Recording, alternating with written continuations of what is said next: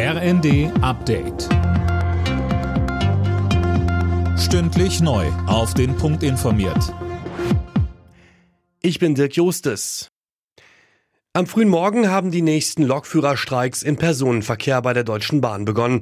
Es gibt zwar einen Notfahrplan, trotzdem fallen die meisten Züge im Nah- und Fernverkehr sowie auch viele S-Bahnen aus.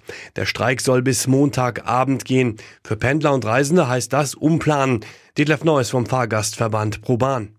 Unser Tipp ist, verabredet mit euren Kollegen, Fahrgemeinschaften oder da, wo es möglich ist, fragt euren Chef mal, ob er nicht Homeoffice machen könnt. Das hat eigentlich bei den Streiks, die wir im letzten Jahr schon hatten, sehr gut funktioniert und äh, die Autobahnen waren dann auch nicht völlig überfüllt.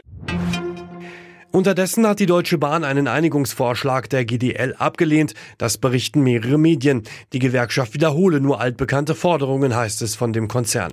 Die GDL hatte unter anderem eine schrittweise Arbeitszeitverkürzung auf 35 Stunden im Zeitraum 2025 bis 2028 vorgeschlagen. Ex-US-Präsident Donald Trump hat auch die Präsidentschaftsvorwahl der Republikaner im Bundesstaat New Hampshire gewonnen. Er lag nach Angaben mehrerer US-Medien vor seiner einzig verbliebenen Konkurrentin, der früheren UN-Botschafterin Nikki Haley.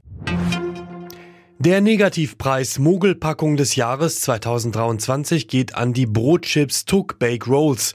Vergeben wird er von der Verbraucherzentrale Hamburg. Philipp Rösler. In der neuen Chipspackung ist weniger drin, dazu ist sie auch noch teurer geworden. Unterm Strich hat sich der Preis mehr als verdoppelt.